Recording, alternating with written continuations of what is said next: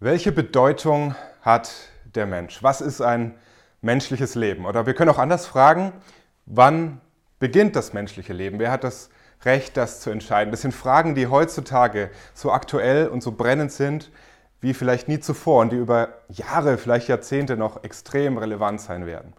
Oder wenn wir jetzt in die USA schauen, was da aktuell los ist, wenn eigentlich um die Frage gerungen wird, wer ist Mensch, wer hat Menschenwürde? Eine große, große Frage, die auch schon Einzug gehalten hat in die Popwelt natürlich. Einer der großen Sänger, der über Wochen und vielleicht Monate sogar in den Charts war, Bone Man, der hat ja ein ganz eindringliches Lied dazu gesungen, Human, und hat da immer wieder diese Frage gestellt, hey, was heißt es eigentlich, Mensch zu sein? Wo bekommen wir da Antworten? Auch wenn wir so in uns reinfragen und ein bisschen Dunkelheit sehen, Schuld sehen, Fragen sehen. Und dann kommt er immer wieder irgendwie auf keine Lösung. Und er kommt so zu diesem Refrain, I'm only human after all. Am Ende bin ich eben einfach ein Mensch. Und in diesem Lied versucht er aber irgendwie die Quelle für diese Antwort zu finden. Und er sagt, ja, ist es irgendwie in mir selbst zu finden? Kann ich in den Spiegel schauen? Finde ich da Antworten? Was glaube ich eigentlich über mich und das Leben? Und dann im Laufe dieses Liedes kommt diese eine spannende Stelle. Das singt er wortwörtlich, ich bin kein Prophet oder Messias. Dafür musst du weiter oben suchen. Wo finden wir die Definition für unsere Bedeutung, für deine Bedeutung als Mensch? In dir selber? Können wir das irgendwie selbst produzieren? So wie wir das oft versuchen eigentlich. Wie wir so gezwungenermaßen, bewusst oder unbewusst leben. Nach so einem Wenn-Dann-Prinzip. Wenn du das und das leistest, dann bist du wer. Wenn du so und so aussiehst, dann bist du geliebt. Wenn du das und das erreichst, hey, dann hast du Bedeutung. Wir versuchen das irgendwie selbst zu produzieren und kommen dann in so einen Teufelskreis, im wahrsten Sinne des Wortes, ein Teufelskreis, der seinen Namen wirklich verdient hat. Rag Bone Man gibt uns in seinem Lied aber diesen spannenden Hinweis, hey, was wenn der Wert des Menschen, die Bedeutung von uns Menschen außerhalb von uns selbst zu finden ist? Wie eigentlich jede Definition von irgendwas immer von außen kommt. Ein Wert liegt nicht in der Sache selbst, sondern liegt auch eigentlich im Auge des Betrachters. Ich weiß nicht, ob es an Corona liegt. Jedenfalls, wenn ich spazieren gehe, fällt mir besonders häufig zurzeit auf, dass irgendwelche Leute so alte Kisten rausstellen, wo sie zu Hause ausgemistet haben. Die Leute haben Zeit und da gibt es die Kiste mit zu verschenken. Und da sind ganz oft Bücher drin, was mich dann persönlich sehr freut. Und wir sehen, dass diese Bücher offenbar für die Hausbesitzer, die die aussortiert haben, keine Bedeutung mehr hatten, keinen Wert mehr hatten. In dem Buch an sich, aus sich selbst heraus, da liegt keine Bedeutung. Aber ich, der Betrachter, ich habe einen Wert darin gesehen. Ich sehe eine Bedeutung. Eine Bedeutung wird von außen zugeschrieben. Und ich habe sie gerne mitgenommen. Der Wert, die Bedeutung liegt im Auge des Betrachters. Und das gilt vor allem für uns als Menschen. Jesus wird in einem ganz anderen Kontext mal eine Frage gestellt, wo, glaube ich, jeder von uns heute wünschte, dass seine Antwort anders ausgefallen wäre. Ihm äh, wird, ihm wird gefragt, ist es recht, dem Kaiser Steuern zu bezahlen?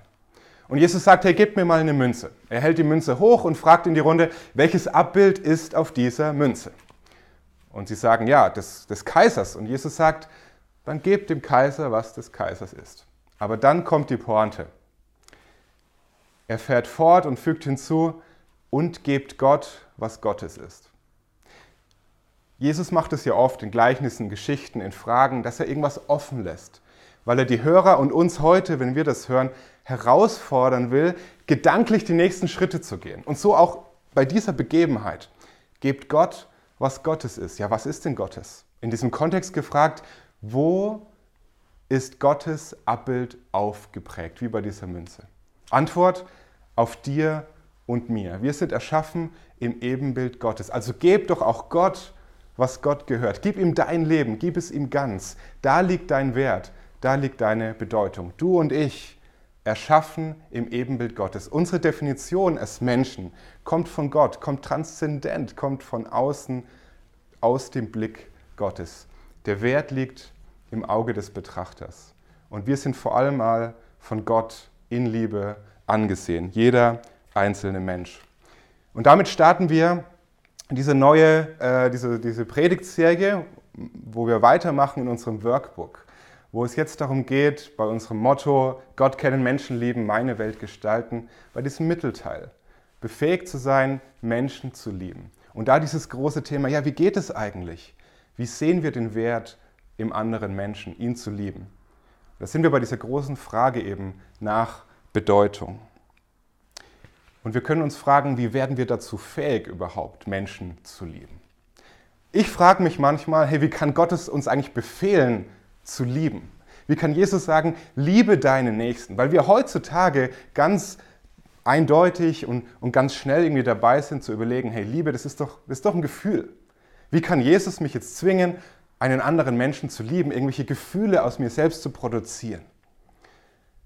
Aber das ist nicht das, wovon Jesus spricht. Er zwingt uns nicht irgendwie, uns Gefühle einzureden, einzubilden. Er verlangt nichts von uns, was wir nicht tun könnten. Er macht uns vor, wie, wie Liebe aussieht. Die Liebe, die er meint, ist eine tätige Liebe. Das ist eine Entscheidung für Liebe. Das ist eine Lebenseinstellung. Liebe, die tätig wird, die Hand und Fuß bekommt, wie es in unserem Workbook heißt. Das ist mehr als Gefühle. Das ist nicht eine Motivation aus Gefühlen heraus, eine Reaktion aus Gefühlen heraus, sondern das ist eine Reaktion auf eine Liebe, die wir erfahren haben. Im ersten Johannesbrief heißt es ganz deutlich, wir lieben, weil er uns zuerst geliebt hat. Wir produzieren genauso wie unsere Bedeutung die Liebe, die wir für andere haben sollen, nicht aus uns selbst. Wir lieben, weil er uns zuerst geliebt hat. Die Quelle der Liebe, die Quelle für unsere Bedeutung, die Quelle von der Bedeutung jedes einzelnen Menschen liegt nicht in uns, in dem Menschen selbst, sondern im Auge des Betrachters, in der Liebe Gottes. Und diese Reaktion, wir lieben, weil er zuerst geliebt hat, die wird wunderbar deutlich in einem Bericht aus dem Leben äh, von Jesus. Im Lukas 7 lesen wir Folgendes. Ein Pharisäer hatte Jesus sich äh, zum Essen eingeladen und Jesus war gekommen und hatte am Tisch Platz genommen. Er nimmt sich gleich hier den Ehrenplatz. Und in jener Stadt lebte auch eine Frau, die für ihren unmoralischen Lebenswandel bekannt war. Als sie erfuhr, dass Jesus im Haus des Pharisäers zu Gast war, nahm sie ein Alabastergefäß voll Salböl und ging dorthin. Sie trat von hinten an das Fußende des Polsters, auf dem Jesus Platz genommen hatte, und brach in Weinen aus. Und dabei fielen ihre Tränen auf seine Füße. Da trocknete sie ihm die Füße mit ihrem Haar, küsste sie und salbte sie mit Öl. Als der Pharisäer, der Jesus eingeladen hatte, das sah, dachte er, wenn dieser Mann wirklich ein Prophet wäre, würde er die Frau kennen, von der er sich da berühren lässt, und er wüsste, was für eine sündige Person das ist. Da wandte sich Jesus zu ihm. Simon, sagte er, ich habe dir etwas zu sagen. Simon erwiderte, Meister, Rabbi, Lehrer, sprich, bitte. Zwei Männer hatten Schulden bei einem Geldverleiher, begann Jesus. Der eine schuldete ihm 500 Denare, der andere 50. Keiner der beiden konnte seine Schulden zurückzahlen. Da erließ er sie ihnen. Was meinst du? Welcher von den beiden wird ihm gegenüber wohl größere Dankbarkeit empfinden? Simon antwortete, ich nehme an, der, der mir die größere Schuld erlassen hat. Richtig, erwiderte Jesus. Dann wies er auf die Frau und sagte zu Simon, siehst du diese Frau? Ich bin in dein Haus gekommen und du hast mir kein Wasser für meine Füße gereicht. Sie aber hat meine Füße mit ihren Tränen benetzt und mit ihrem Haar getrocknet. Du hast mir keinen Kuss zur Begrüßung gegeben. Sie aber hat, seit ich hier bin, nicht aufgehört, meine Füße zu küssen. Du hast meinen Kopf nicht einmal mit gewöhnlichem Öl gesalbt. Sie aber hat meine Füße mit kostbarem Salböl gesalbt. Ich kann dir sagen, woher das kommt. Ihre vielen Sünden sind ihr vergeben worden, darum hat sie mir viel Liebe erwiesen. Wem aber wenig vergeben wird, der liebt auch wenig. Und zu der Frau sagte Jesus, deine Sünden sind dir vergeben. Die anderen Gäste fragten sich, wer ist dieser Mann, der sogar Sünden vergibt? Jesus aber sagte zu der Frau, dein Glaube hat dich gerettet, geh hin in Frieden. Simon ist noch in einer ganz anderen Lebenswelt unterwegs. Er verachtet diese Frau, er sieht nur ihre Schuld, ihre Fehler, ihre Sünde und ist selber nicht fähig, ihr Liebe entgegenzubringen. Warum? Ich glaube, es wird deutlich, dass Simon selbst noch nicht diese Liebe und diese damit verbundene Dankbarkeit der Vergebung von Jesus erfahren hat. Und er ist deswegen nicht freigesetzt, diese andere Frau, wo er nur diese Schuld, nur das Negative, nur das Dunkle sieht, mit Liebe zu begegnen. Es sagt also, glaube ich, mehr über Simon aus als über die Frau. Er ist nicht zu Liebe fähig. Die Frau aber kommt leidenschaftlich, voller Dankbarkeit zu Jesus, bricht da in Tränen aus. Sie ist fähig geworden, freigesetzt worden, um Liebe und Dankbarkeit zu zeigen. Und Jesus erklärt auch warum. Weil sie frei ist von diesem Wenn-Dann-Prinzip. Sie lebt nicht mehr unter diesem Blick von diesem Simon, der so stellvertretend für die Gesellschaft steht. Sie ist freigesetzt. Sie lebt nach dem Weil-Prinzip. Weil mir vergeben wurde. Weil ich freigesetzt worden bin, weil Jesus mich zuerst geliebt hat. Der Kontext dieser Geschichte macht es ganz klar, dass sie von Jesus schon was wusste. Sie wusste schon um die Vergebung. Und sie stürmt in dieses Haus, um Dankbarkeit zu zeigen. Sie lebt nach dem Weil-Prinzip, weil Jesus sie zuerst geliebt hat, weil ihre vielen Schulden ihr vergeben worden sind. Und die Pointe ist doch die, jeder von uns ist unendlich viel schuldig. Wir verfehlen das Gute, das Gott sich für uns ausgedacht hat. Wir verfehlen die Herrlichkeit, die unser Leben haben könnte, in der Gemeinschaft mit dem Vater. Wir alle sind hoffnungslos überschuldet. Und umso größer darf die Dankbarkeit und die Liebe sein, wenn wir verstanden haben, was Jesus uns da abgenommen hat, zu was er uns freigesetzt hat. Die Frau wurde verwandelt, verändert durch die Liebe von Jesus. Wir lieben, weil, wir, weil er uns zuerst geliebt hat. Und da, glaube ich, wird in dieser Geschichte eine Sache ganz deutlich, dass diese Liebe ganz viel auch mit Dankbarkeit zu tun hat. Wir sind befähigt zur Liebe auch aus Dankbarkeit, wenn uns immer klarer wird, wie Jesus uns liebt und was er für uns getan hat, welchen Weg er für uns gegangen ist. Denn auch das ist schon vorgeschattet und das wissen wir in der Geschichte.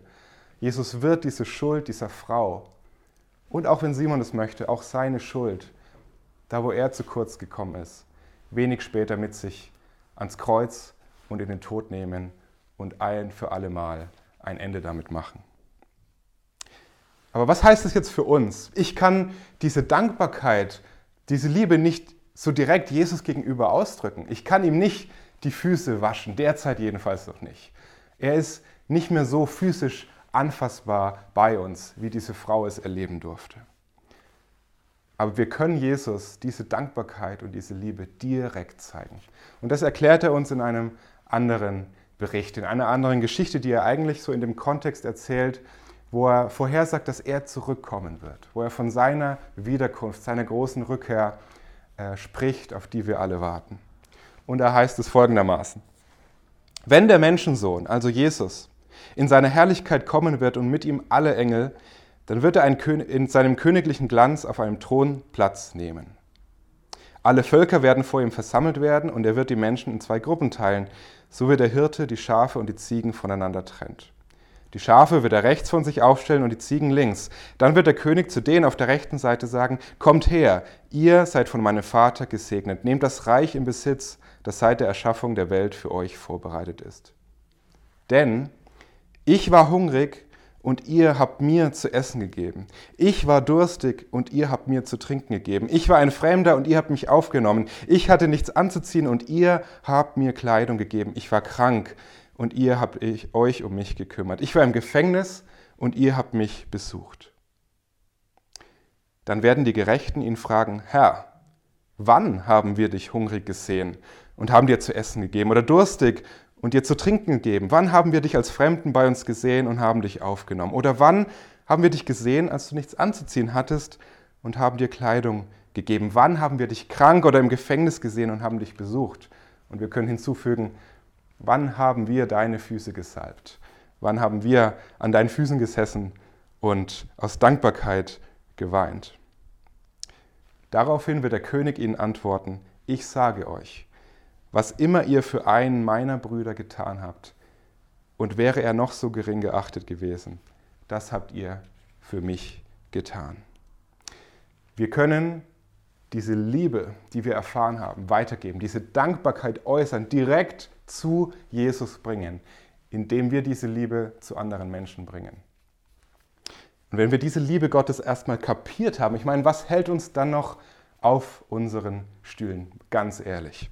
Die Frau in dem Bericht, die, die, die hält nichts mehr auf. Sie stürmt da rein in dieses fremde Haus, da hat sie überhaupt nichts zu suchen gehabt. Sie war nicht eingeladen, sie war völlig fremd da, völlig falsch, völlig deplatziert. Sie hätte sofort damit rechnen müssen, dass da Anfeindungen kommen, dass da Hass kommt, dass sie rausgeworfen wird. Eigentlich sogar, dass dieser tolle Rabbi vielleicht sie auch blamiert vor aller Augen, indem er sie wegstößt.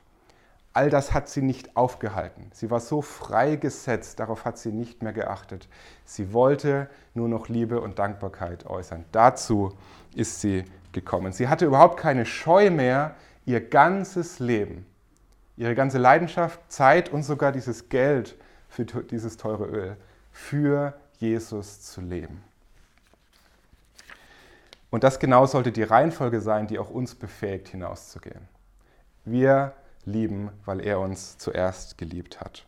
Wir wollen doch, dass Menschen von dieser Liebe verändert werden, dass sie von Jesus verändert werden, aus Sünde und Unfreiheit, Schuld freigesetzt werden in dieses neue Leben, das Gott ihnen anbietet. Und dazu muss diese Liebe von Jesus irgendwie sichtbar werden in Wort und Tat. Und dazu sind wir gerufen, auch als Stadtgestalter, als Nachfolger von Jesus, dass diese Liebe in unserem Umfeld, da wo wir das können, wo Jesus uns Menschen vor die Füße legt, ähm, diese Liebe weiterzugeben, um ihnen zu zeigen, dass wir nicht nach dem Wenn-Dann-Prinzip leben, sondern nach dem Weil-Prinzip, dass wir eine Liebe sichtbar machen in dieser Welt, die ganz deutlich nicht von dieser Welt kommt, die die Menschen auf eine höhere Realität, auf Gott aufmerksam macht. Dazu befähigt uns Jesus, wenn wir uns immer wieder seiner Liebe aussetzen, wenn wir uns ganz persönlich, jeder von uns, uns daran erinnern, was uns an Schulden erlassen wurde, wozu wir freigesetzt wurden, wovon wir befreit wurden, mit welcher Liebe wir angenommen wurden. Und uns daran erinnern, dass wir lieben, weil er uns zuerst geliebt hat.